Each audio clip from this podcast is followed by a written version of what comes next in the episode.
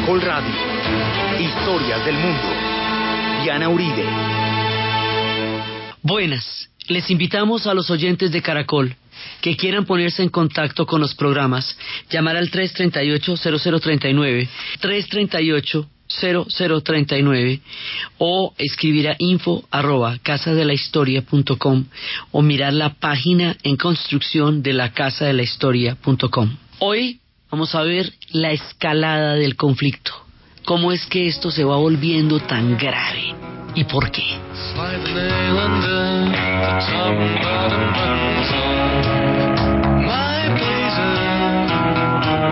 Relax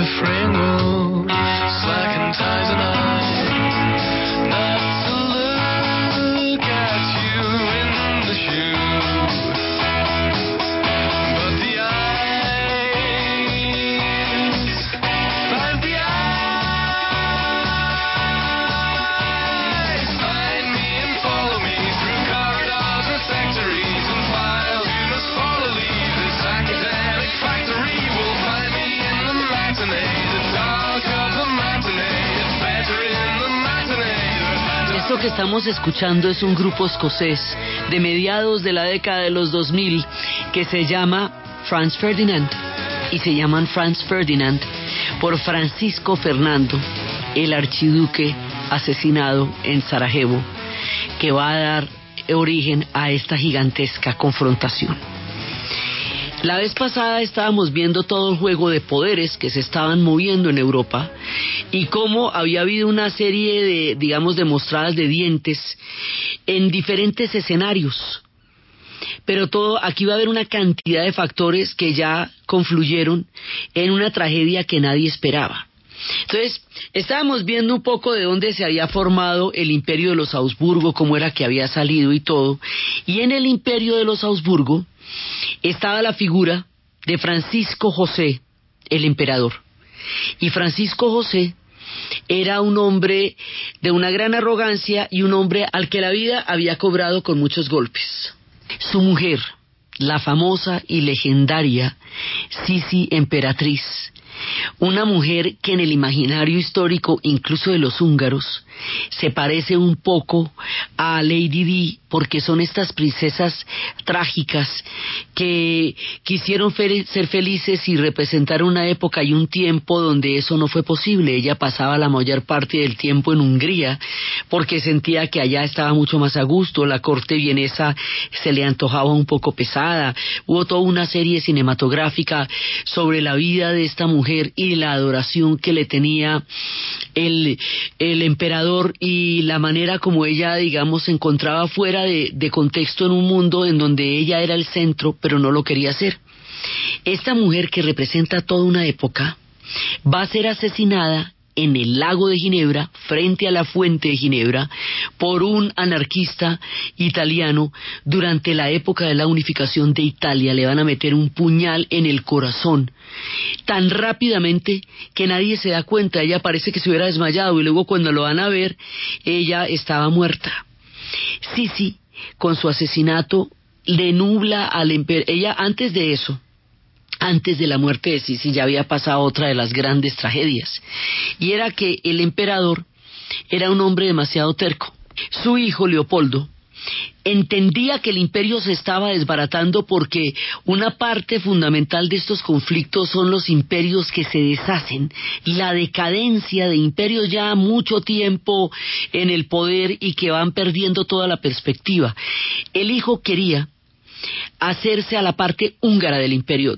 Tanto él como su mamá Sisi creían que Hungría era en este momento la, la tabla de salvación, la que podía fortalecerse, la que podía darles el respaldo, como eran una biarquía, Austria-Hungría.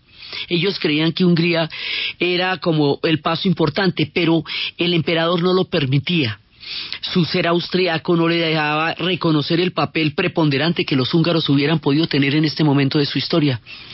Y resulta que no lo deja gobernar al hijo, no lo deja salvar el imperio, él está casado con una mujer con la que no quiere estar casado, que es María Teresa, pero además no quiere, él tiene una mujer, un, un amor que es su verdadero amor, que es María, Entonces, antes de todas estas tragedias empieza la tragedia de Mayerling, cuando ellos se van una noche y en una ceremonia de amor, por supuesto siempre hay teorías de conspiración sobre eso, siempre se dice que podían haber sido asesinados, pero la historia lo registra como una ceremonia de amor en la que él fue con María y después de haber tomado vino y en un pacto suicida se matan los dos. Ese es el hijo de el emperador y de Sisi. De ahí en adelante, Sisi va a aparecer en todos los cuadros de su vida vestida de negro. Siempre va a estar vestida de negro. Ese luto va a ser pesadísimo para ella como para cualquier madre. Sisi continúa un tiempo más en la vida hasta que la asesinan a ella. Cuando la asesinan a ella, hay una parte del esplendor de Austria y de esa música maravillosa que rodeó su época y eh, que va a morir con ella. Ella se vuelve una leyenda. Hoy por hoy en Viena hay cualquier cantidad de fotos, de muñequitos, de historias. Sí, ronda Viena como la representación de ese personaje romántico y hermoso que fue cuya vida fue cegada en un momento que antecede a todo lo que va a ser la tragedia de esta Primera Guerra Mundial. El mundo de Sisi era un mundo de música, de salones y una mujer de corazón sencillo en medio de uno de los más esplendorosos y decadentes imperios de la época.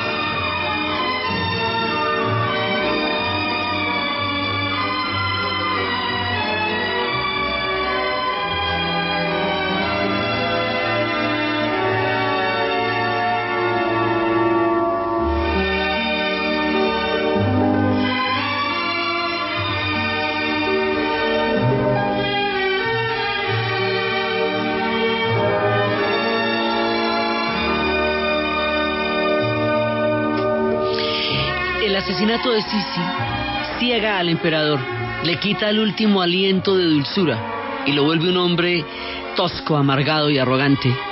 Y pierde la perspectiva de dónde está parado el hombre. Sigue, continúa, digamos, con esa, ese don, esa, esa historia de mando en un momento en que ya el mundo no es así. El hombre no entiende lo que está pasando, ni la gravedad, ni la necesidad tan grande de mirar desde adentro lo que está pasando al interior de su imperio. Al interior de su imperio ha habido varias guerras que se conocen como las guerras balcánicas. Y es que como una parte de los Balcanes pertenece al imperio turco otomano, hay un momento en que deciden todos juntarse y sacar al imperio turco otomano de los Balcanes, es decir, Europa. Esas son las primeras guerras y ahí es cuando Grecia, Serbia, Montenegro, Bulgaria y Rumania sacan al imperio otomano de Europa. Entonces el imperio otomano ya queda es en Asia, pero de todas maneras el límite de los Dardanelos sigue siendo un punto fundamental en toda la geopolítica de lo que va a pasar de aquí en adelante. Entonces hay esa guerra. Está la independencia de Serbia, que le dio una, digamos, un estatus y una posibilidad real a los nacionalismos que están contenidos dentro de todos los, eh, dentro del imperio austrohúngaro, toda esta cantidad de pueblos que quieren ser naciones, porque si Serbia puede ser nación, y ya de una vez, aprovechando que sacamos de aquí a los otomanos, que fue relativamente fácil, pues el camino está abierto, para poder hacer una, una cantidad de programación de estados nacionales, que es de lo que se trata todo lo que está pasando al interior del imperio austrohúngaro. Por un lado. Por el otro lado, hay un momento en que el imperio otomano, en la cantidad de dificultades que tiene, le ha pedido, que eso lo vimos la vez pasada, al imperio austrohúngaro que se ocupe, que le tenga, que le presto, que tome aquí un momentico, téngame acá, a la Bosnia-Herzegovina, mientras resuelve toda la cantidad de líos que tiene. Y resulta que el imperio austrohúngaro se anexiona la Bosnia-Herzegovina. Eso es trampa. Eso es una trampa terrible. Esto ha sucedido antes de las guerras balcánicas. Y ahí, en ese momento, los pueblos del interior del imperio empiezan a ver al imperio austrohúngaro como un enemigo jurado de su proyecto de Estado Nacional. Es decir, con el esquema del imperio austrohúngaro los estados nacionales no son posibles, lo sienten ellos así.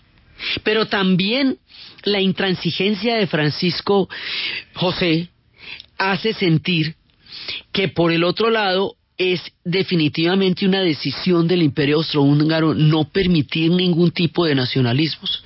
O sea, ahí hay una confrontación interna irrevocable. Francisco José, que ha sido todo en Viena, porque lo ha sido, inclusive hoy se reconoce por todas partes, se le reconoce como el modernizador de Viena, que dejó de convertirla en una ciudad medieval amurallada para convertirla en una ciudad esplendorosa y fantástica. Él está directamente relacionado con el esplendor de la Viena de comienzos del siglo, que todo el mundo reconoce como una de las capitales más brillantes de la era moderna. Sí, muy divino, pero en este momento de la historia su actitud no ayuda, porque él extrema las posiciones, lo que hace que los pueblos que están adentro extremen también las suyas.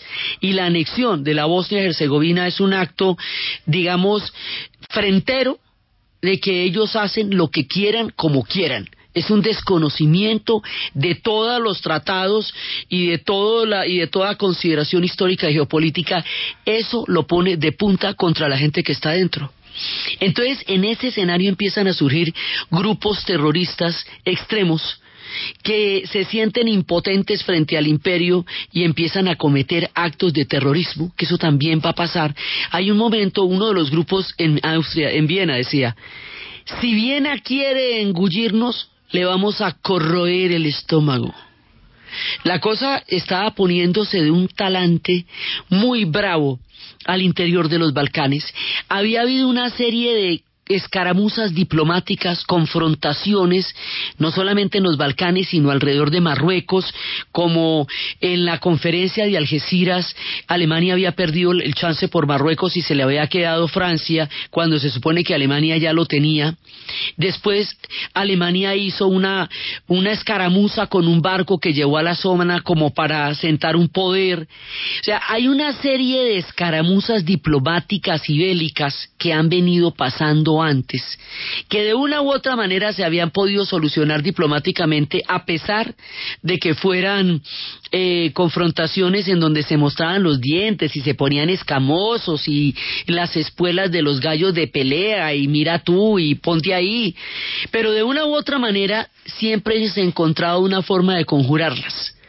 Pero hubo varias, por Marruecos, hubo guerras balcánicas, sacaron a los otomanos de allá, se anexaron a Bosnia y Herzegovina, es decir, cosas graves sí alcanzaron a pasar antes, pero nada que pareciera que no pudiera de alguna manera eh, revertirse con una gestión diplomática. Secretamente, todo el mundo tenía una agenda de guerra, porque el clima bélico de la época, lo hemos insistido mucho, era el imperante. Entonces, esto es como un reguero de, de pólvora, digamos, con una cantidad de material inflamable, que puede llegar a prenderse en algún momento, y que está ahí latente un conflicto muy grande, pero que, que como se veía por pedacitos, que aquí, que allá, que en Algeciras, que el tema de los Balcanes, que sacamos a los, a los otomanos, entonces una vez que sacan a los otomanos, empiezan a, a, disputarse entre ellos sobre cómo se van a repartir lo que era la tierra de los de, de la dominación del Imperio Otomano, existe el proyecto de la Gran Serbia, el proyecto de la Gran Bulgaria, también Rumania quiere un territorio grande, eh, cada uno de ellos que fue reino en, alguna ocasión. Hay un libro que se llama Fantasmas Balcánicos de Robert Kaplan que cuenta la historia de cómo cada uno de estos pueblos fue en su momento un reino y cómo esos pueblos repartidos por muchos imperios llegaron a tener eh, eh, límites completamente arbitrarios que no correspondían a la grandeza de sus antiguas culturas, sino a los repartos de los diferentes imperios. Entonces, esa mezcla de la grandeza de pueblos de tiempos anteriores, como la de Serbia, antes de ser derrotada por los otomanos en la batalla de los Mirlos, donde la sacaron de Kosovo, que era la cuna histórica de donde había surgido Serbia. Cada uno de ellos tiene un momento de hegemonía que recuerda como un reino perdido, cada vez que un imperio pasaba a repartirse la zona. Entonces, todas estas eh, latencias hacen que una vez que saquen a los otomanos empiecen a pelear entre ellos, Segunda Guerra Balcánica, por cómo se reparten estos territorios. Entonces, hay guerras entre ellos por repartirse los territorios de los otomanos, pero también y fundamentalmente el enemigo de todos ellos es el imperio austrohúngaro. Luego, el imperio austrohúngaro está condenado por los propios integrantes que están al interior de su propia barriga. Entonces todo el esplendor de esa Viena y toda esa maravilla y esos bailes y esas historias y esos conciertos y esas poesías son el filo de un mundo que se va a hundir completamente. Y como mientras está pasando todo esto la gente sigue bailando y esto todo sigue muy divino, entonces como que nadie se va a dar cuenta de lo que se va a armar hasta que ya sea una cosa que empiece a arrasar a los países, porque esto está rodeado de un glamour y de unas musiquitas lo más de divinas y todo el mundo en esta titinete y en esta maravilla y esto por dentro se está cocinando un problema de un tamaño inimaginable.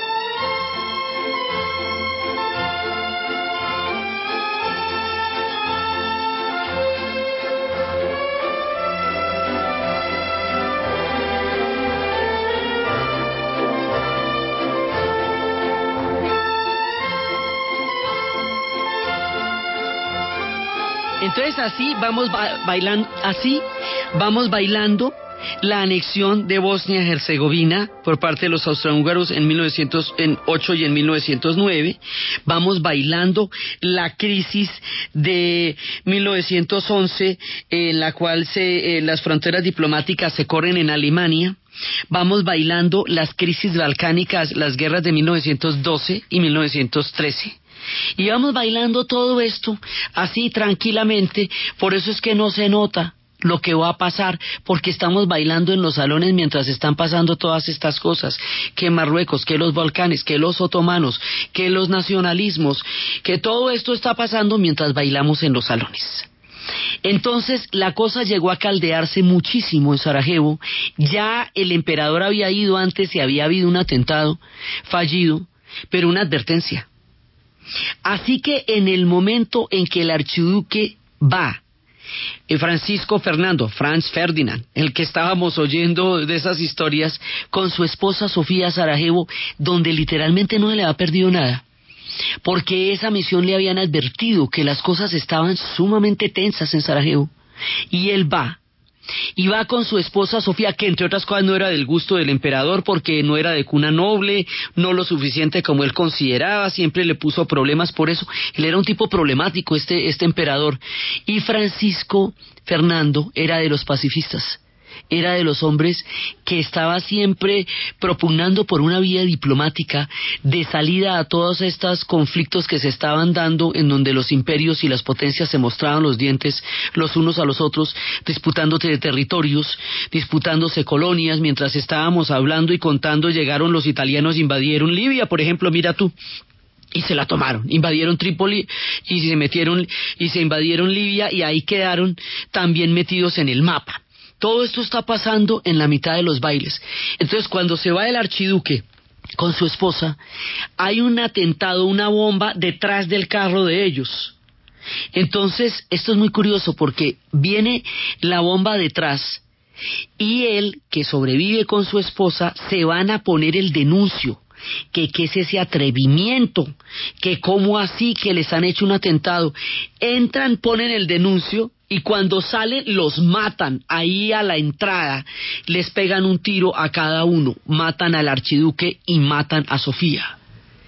El asesinato del archiduque es entendido por los Augsburgo como un crimen execrable e imposible de, perdonar para ellos, porque ese es el último de los Augsburgo.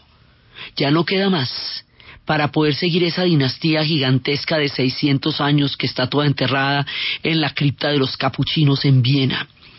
Esta, ellos sienten que han atentado contra el derecho divino de los reyes, hecho en el cual Alemania irrestrictamente apoya a Austria, y Austria empieza a tomar una postura totalmente dura frente a lo que acaba de pasar. Este asesinato rompe como esta situación tensa pero relativamente estable en la que nos hemos venido moviendo durante estos primeros tres programas, en que las cosas podrían agravarse, pero finalmente están ahí, están by, de una u otra manera.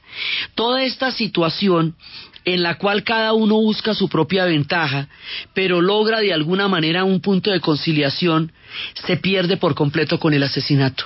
Aquí con esto ya no hay vuelta atrás. Y vamos a contarles después de la pausa comercial por qué es irreversible el crimen del archiduque y por qué es eso lo que va a detonar la Primera Guerra Mundial.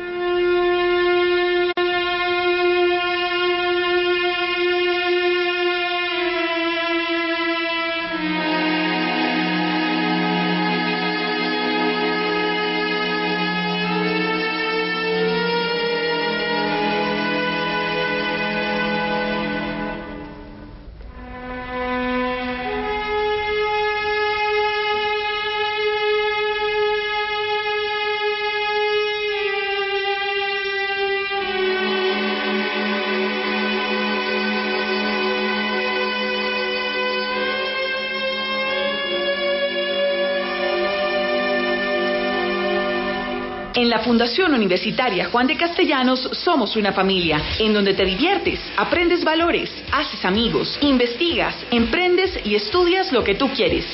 Carrera 11, número 1144 en Tunja. PBX 742-2944. www.jdc.edu.co. Fundación Universitaria Juan de Castellanos. Tu familia en Tunja.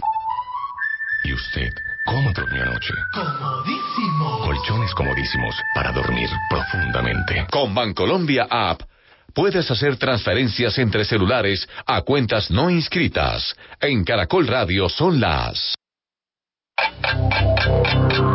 En Caracol Radio son las 11 de la mañana y 32 minutos.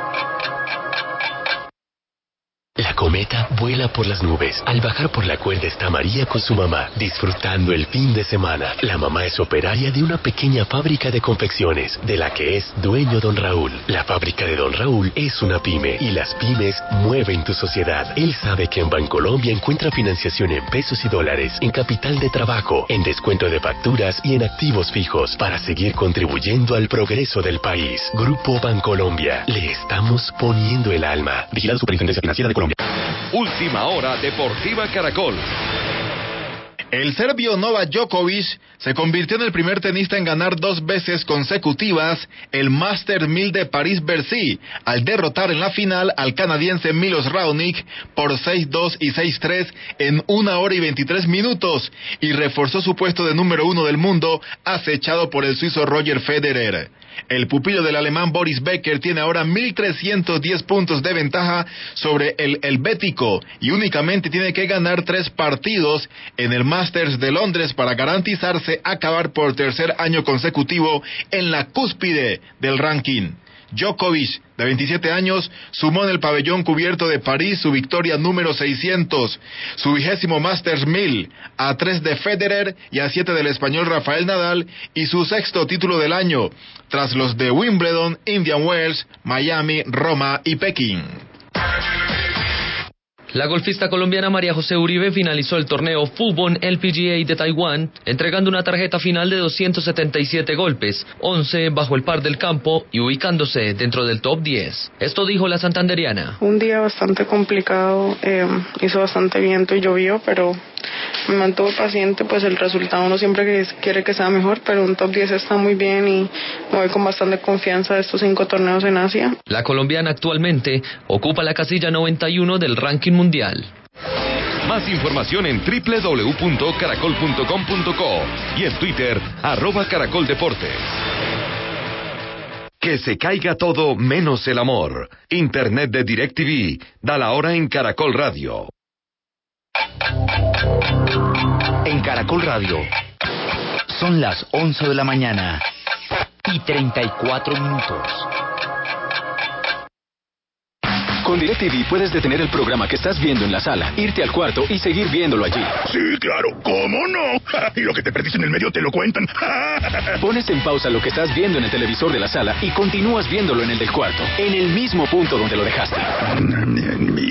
¿Y a dónde llamo? Compra ya y recibe dos meses gratis de programación. Llama gratis desde tu celular, numeral 332. DirecTV te cambia la vida. Aplica para clientes nuevos que afilien el pago mensual a débito automático y adquieren el servicio entre el 12 de septiembre y el 30 de noviembre de 2014. Condiciones y restricciones en directv.com.co términos. Entramos a celebrar los 45 años de Renault Colombia en Boyacá, Ferautos Duitama y Sogamoso. Y por los 45 años, desde septiembre a diciembre reclame, matrícula gratis y participe en los sorteos de accesorios, tiquetes aéreos, bonos de gasolina y bonos para compra de vehículo. 45 años y muchos premios que se puede llevar. Venga ya a Renault Ferautos Duitama y Sogamoso. amigo fiel de siempre.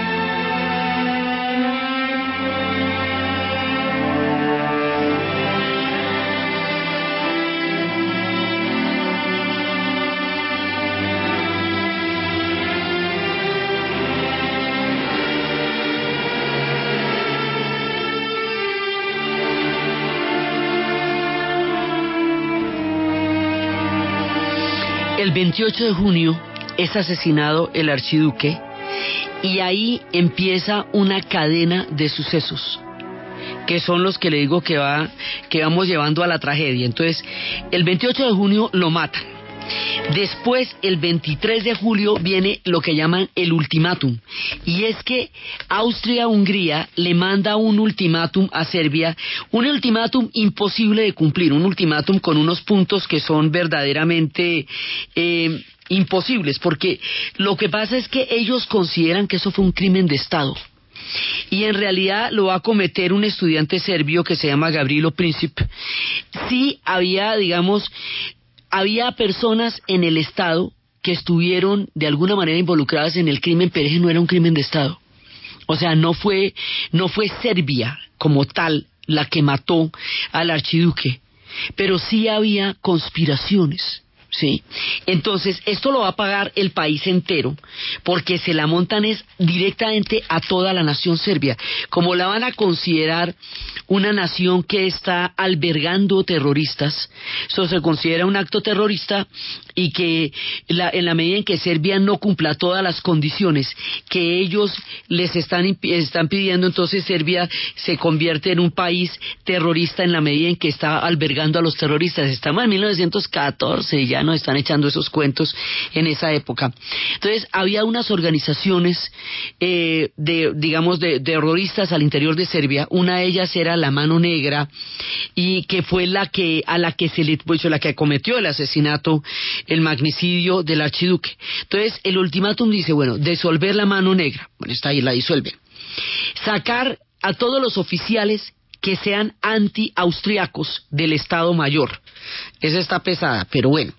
Condenar públicamente las actividades de los serbios contra el imperio austrohúngaro. Bueno, perseguir las organizaciones de serbios anti-austriacas. Es decir, castigar toda la línea que vaya en contra de Austria-Hungría desde Serbia. Y que la investigación, aquí está la más difícil de todas, que la investigación acerca del asesinato y sus consecuencias la hagan los austriacos en el territorio serbio. Hasta ahí no se va a poder. Rusia, que no tenía ganas de meterse en la guerra, que de verdad no, de, ella consideraba que en dos o tres años hubiera podido hacer una guerra que estuviera en condiciones de ganar. Pero aquí, en este momento, ahora, después de la revolución de 1905 y después de la gran pérdida de toda su flota naval en la guerra en Puerto Arturo contra los japoneses en 1905 también, después de estas dos grandes derrotas que ha sufrido Rusia, está débil todavía. Inclusive cuando la anexión de Bosnia-Herzegovina era como para que interviniera era de acuerdo con el escenario de la época y todavía no tenía alientos. Entonces, aquí no, todavía no quería la guerra, pero sabía que se avicinaba. Entonces le dijo a Serbia, mire, aguanten lo que puedan aguantar, cuenten lo que puedan contar, cedan lo que puedan ceder, pero no sean soberanía soberanía no puede ceder bajo ninguna circunstancia, porque ahí sí, mejor dicho, nos fregamos todos, porque si ellos llegan a permitir que los austríacos se metan en el territorio serbio a investigar el crimen del archiduque por esa vía, Austria-Hungría vuelve y los mete dentro del imperio, eso no se puede permitir. Entonces, como mejor dicho, les ponen un ultimátum que ellos no estén en condiciones de cumplir, porque son peticiones que llegan a lo imposible. Entonces, como ellos, pues por supuesto no pueden de ninguna manera cumplir con esto, pues lo que va a pasar es que al no hacer, al no cumplir con el ultimátum que fue el 23 de julio, el 28 de julio el imperio austrohúngaro le declara la guerra a Serbia. Y con esta declaratoria empieza la Primera Guerra Mundial.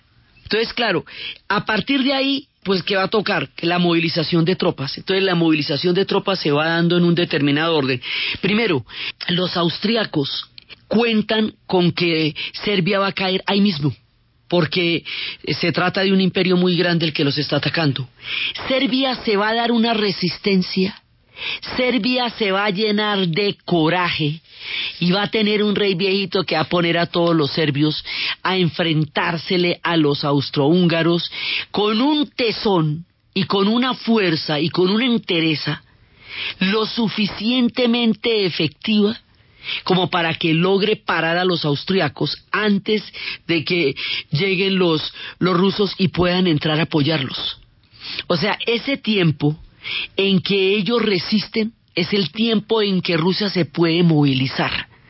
Así que la cosa no es pan comido, no es que se metieron en Serbia, derrotaron a Serbia y vamos a seguir para adelante, no. Aquí vamos a manejar una serie de supuestos que no se va a cumplir ninguno. Cada uno cree que va a hacer una cosa y va a salir de una manera y sale de otra. Y el conjunto de lo que sale es el horror de los horrores. Entonces, bueno, primero los austrohúngaros pensaron que eso era pan comido. So, atacaban a los serbios y ya pum les pasaban por encima. Ningún pum les pasaban por encima. La resistencia fue impresionante. Entonces empezamos a movilizar las tropas rusas. La movilización de las tropas rusas es lenta hasta que llegue allá y de todas maneras están lejos. Entonces los alemanes que tienen el plan Schlieffel consideran que para evitar dos frentes van primero por los franceses aniquilar al ejército francés y lo van a hacer atravesando Bélgica. Y que rápidamente iban a aniquilar a los franceses, que no pasaba nada con que se metieran en Bélgica, que los belgas no iban a resistir y que aniquilando a los franceses, entonces se iban a poner a hacerle frente a los rusos, que se iban a demorar mucho tiempo movilizándose y en un momento dado, ya cuando se encontraran, ya estos tenían derrotado a la parte occidental de Europa y se podían directamente concentrar en una guerra contra los rusos. Falso, nada de eso pasó porque todo el mundo creía que la guerra se iba a acabar para Navidad, que todo el mundo iba a estar en casa en Navidad. Cada uno creía que cada una de estas batallas se iba a resolver en cinco minutos, que eso era cuestión de salir y enfrentarse valiente y poderosamente contra los adversarios y salir adelante sin problemas. Cuando mandaron a las movilizaciones de los ejércitos, todo el mundo con la fiebre nacionalista y con las ganas de guerra se fue dichoso.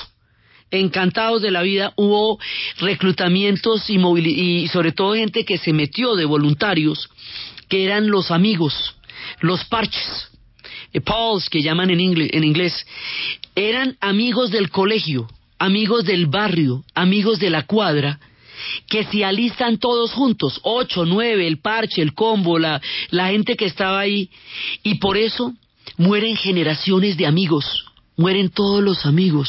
La gente, usted va a pelear con la gente que usted más quiere para verla morir en las trincheras de la manera más horrible.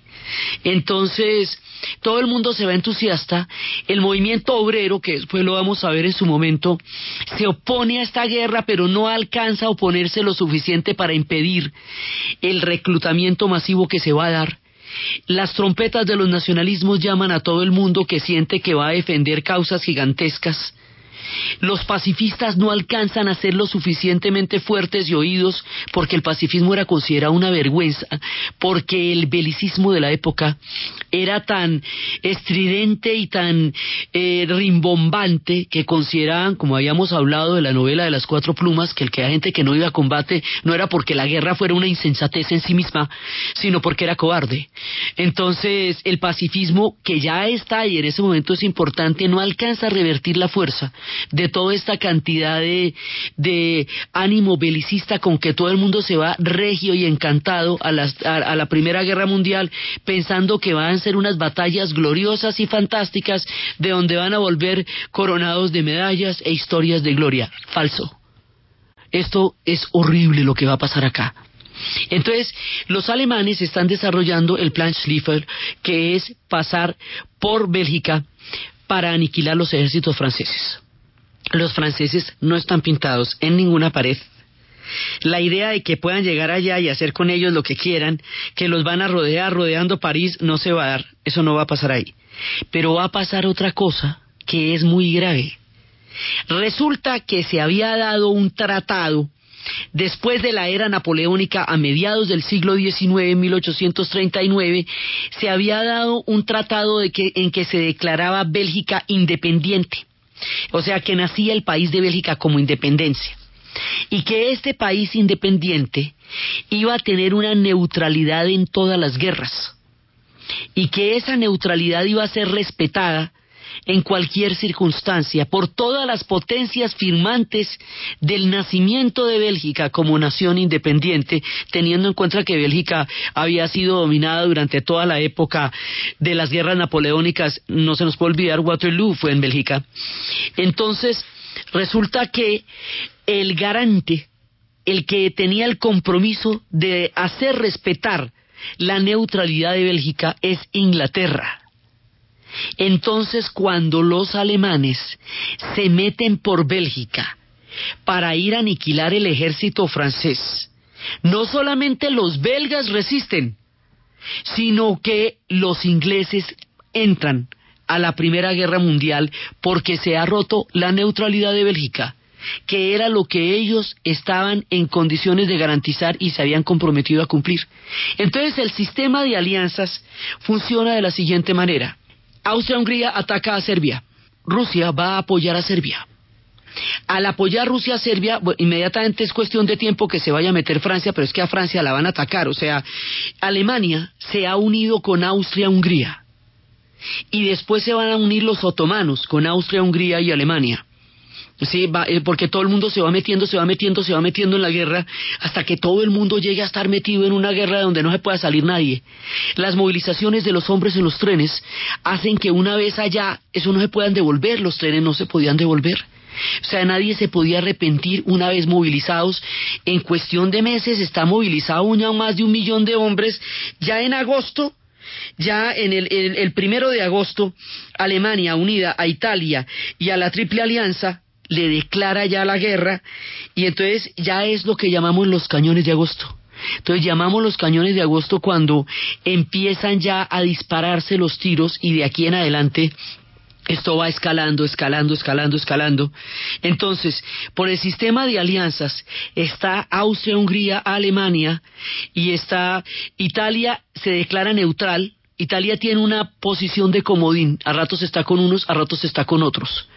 Y entonces, pero por el otro lado, Rusia, Inglaterra, y Francia, que son la entente cordiale, no solamente están unidos por un sistema de alianza, sino que cada uno de ellos se va a ver afectado en uno de sus intereses como para declarar la guerra. Rusia porque atacaron a Serbia, eh, Francia porque la van a atacar por la vía de Bélgica, eso digamos van para allá, y a Inglaterra porque han roto la neutralidad de Bélgica. Y al entrar Inglaterra a la guerra, los alemanes no contaban y tampoco van a contar después en la, o sea, no contaban en la segunda, tampoco van a contar con que Inglaterra se va a meter y con que Inglaterra es muy dura cuando se mete. Entonces ellos pensaron, según el plan Schlieffen, ellos pensaron que Bélgica no iba a resistir, sí resistió. Ellos pensaron que no iba a pasar nada con Inglaterra, sí pasó. Inglaterra se metió. Ellos pensaron que iban a destruir a Francia, no pudieron. Los taxistas del Marne empiezan a, a, jugar un papel muy importante y se dan una serie de batallas que ellos no esperaban. Y así, sin comerlo ni beberlo, en cuestión de dos mesecitos, arrancando con el asesinato de Sarajevo, ya hay un montón de gente movilizada. Ya se han declarado la guerra todos contra todos, ya no es reversible nada, la Rusia zarista se movilizan, se ha movilizado en favor de Serbia, eh, los otros en la triple alianza empiezan a, generar los mecanismos, entonces Francia, Rusia y Gran Bretaña con el pacto de la intente inmediatamente se le declaran la guerra a, al imperio austrohúngaro y el imperio otomano. En secreto se había unido con Alemania, hay una fuente hermosísima en, en, en Estambul que dicen que es la fuente más costosa de, de, Turquía porque les costó el Imperio Otomano, porque es la fuente que les dieron los alemanes como regalo por haberse comprometido con ellos en la Primera Guerra Mundial y eso acabaría con el imperio y eso acabaría con todo el mundo aquí, con todo el mundo. Entonces, desde el momento del, del, asesinato del archiduque a la movilización de todo este montón de gente están pasando tres meses.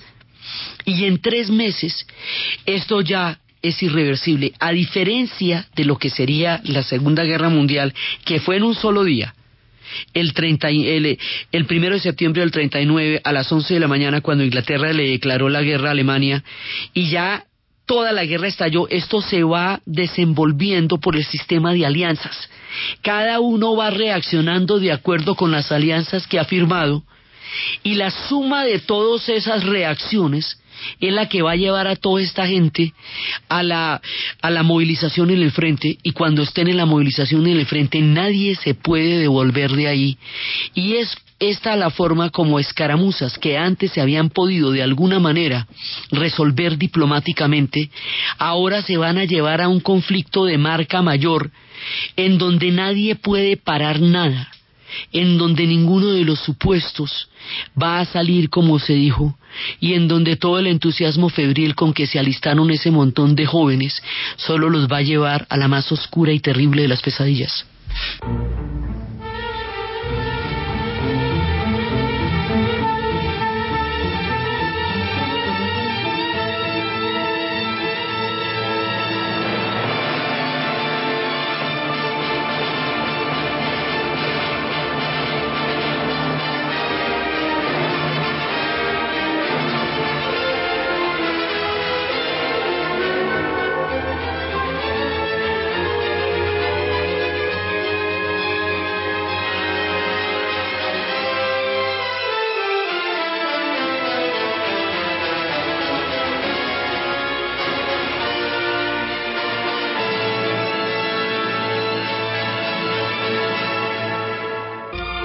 Mundo se va enfrentando a un terror que no se imagina.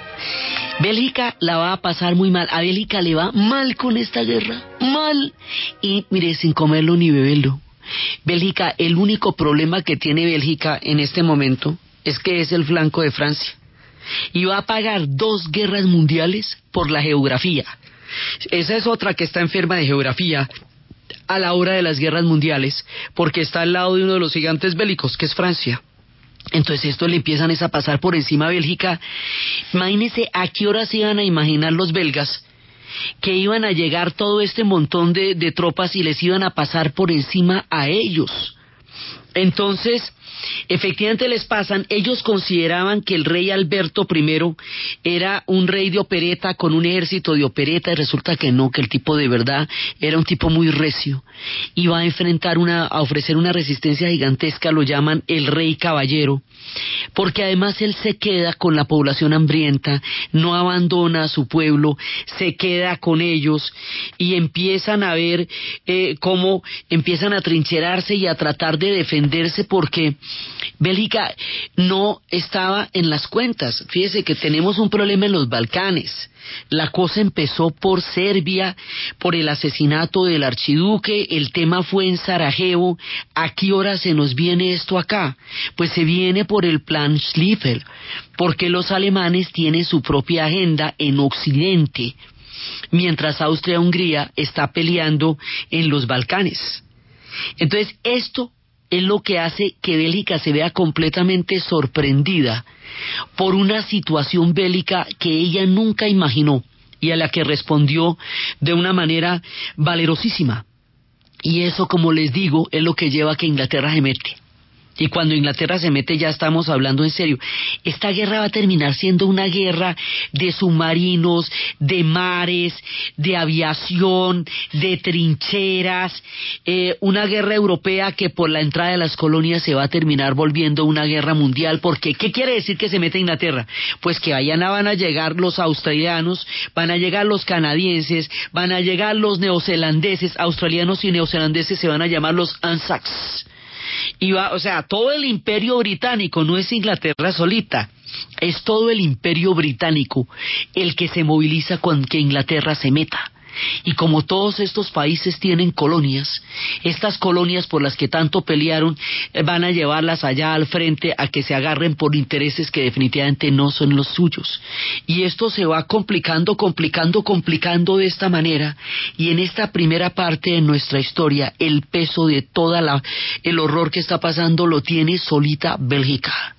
Entonces desde ahí, desde Bélgica, que está resistiendo, y desde Serbia, que también está resistiendo duramente hasta que llegue Rusia y le pueda dar la mano en semejante guerronón que se ha armado, es de donde nos vamos a trasladar a la forma como todo esto se va volviendo un conflicto europeo de gran escala, cómo se, una vez movilizados los hombres, cómo empiezan a dispararse, cuáles son las batallas y de qué manera se va hundiendo Europa de la Belle Époque y de la época resplandeciente y maravillosa y de esos días palaciegos de Sisi y de esos tiempos austriacos del emperador al abismo, al fondo del abismo, al suicidio de la razón. Eso es lo que vamos a ver en el siguiente programa. Entonces, desde los espacios de las movilizaciones, de las escaramuzas diplomáticas, de las guerras balcánicas, de los tiempos del esplendor perdido, del abismo que se aproxima, de los hombres que fueron felices a una guerra donde encontrarían el rostro de la medusa, la cara del horror, en la narración de Ana Uribe, en la producción Jessy Rodríguez y para ustedes feliz fin de semana.